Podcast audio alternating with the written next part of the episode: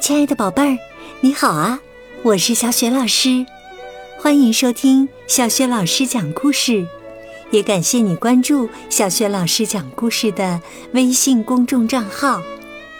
今天呢，小雪老师带给你的绘本故事名字叫《皮卡西和小翼龙》，选自皮卡西暖暖心绘本系列。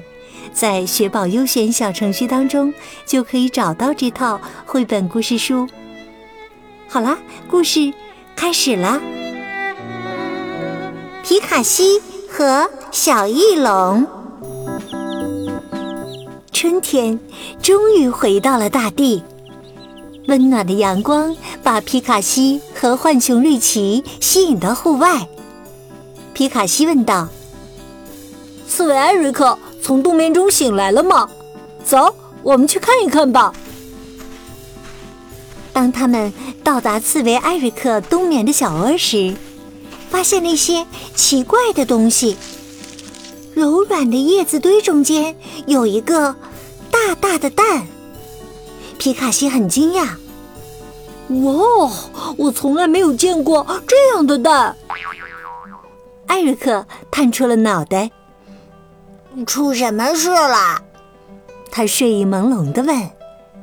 瑞奇告诉他说：“这里有一个蛋，没有人知道是怎么回事。我们必须给它取暖。”皮卡西小心翼翼的将蛋放进了自己的洞里。艾瑞克对瑞奇说：“我们应该问问长腿兔。”至少，呃，他知道复活节彩蛋。但是，瑞奇刚出发，蛋里面就开始嘎嘎作响。紧接着，一些细小的牙齿在蛋壳上咬出了一个洞，一个小家伙从里面钻了出来。皮卡西叫了起来：“哇，快看呐，这是一只翼龙！”当瑞奇带着长腿兔一起回来的时候，小翼龙已经开始嗷嗷的叫了。它饿坏了，朋友们不知所措，面面相觑，没有人知道该给小翼龙吃什么。艾瑞克喊道：“我去弄点三叶草。”瑞奇说：“我去抓鱼。”皮卡西说。哦，我去热些牛奶吧。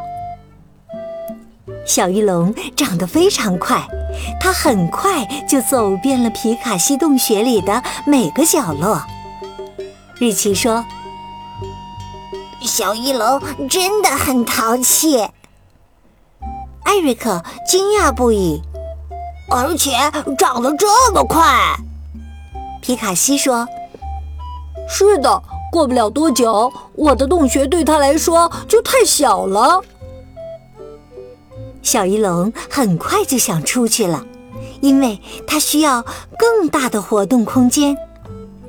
皮卡西问：“我们难道不给这位朋友起个名字吗？”长腿兔笑着说：“我觉得捣蛋鬼这个名字不错。”瑞奇叫道。不，我们叫它龙牙吧，听起来嘿更唬人。哦哦，好吧。皮卡西一边打着哈欠一边说：“现在我们该让龙牙睡觉了。”半夜，皮卡西突然惊醒了，他听到一种奇怪的声音，扑棱。扑棱！听起来声音来自小翼龙那边。皮卡西问：“发生什么事了？”借着月光，皮卡西发现龙牙的翅膀已经长得非常强壮。紧接着，第二天，小翼龙就开始试着飞了。它先爬上岩石，然后爬上皮卡西洞穴上方的树枝。最后，他爬上一棵高大的树。皮卡西喊道：“龙牙，小心，你会掉下来的！”但是小翼龙越来越灵巧。瑞奇猜测说：“龙牙肯定是想去找妈妈。”长腿兔说：“但他现在还太小，不能走那么远的路。”皮卡西让其他人放宽心，他能行的，他可是翼龙啊！不久之后，龙牙成功完成了他的第一次飞行。皮卡西说：“我想我们很快就要说再见了。”哦，是的，他们喊道：“我们举办一个告别派对吧！”过了一会儿，大家就把热腾腾的可可和香喷喷的蛋糕都摆出来了。瑞奇甚至还给龙牙弄来了一些鱼，龙牙特别爱吃。一切都准备好了，龙牙伸展翅膀飞走了。再见，小翼龙！皮卡西和他的朋友们喊着。祝你旅途愉快，一切顺利。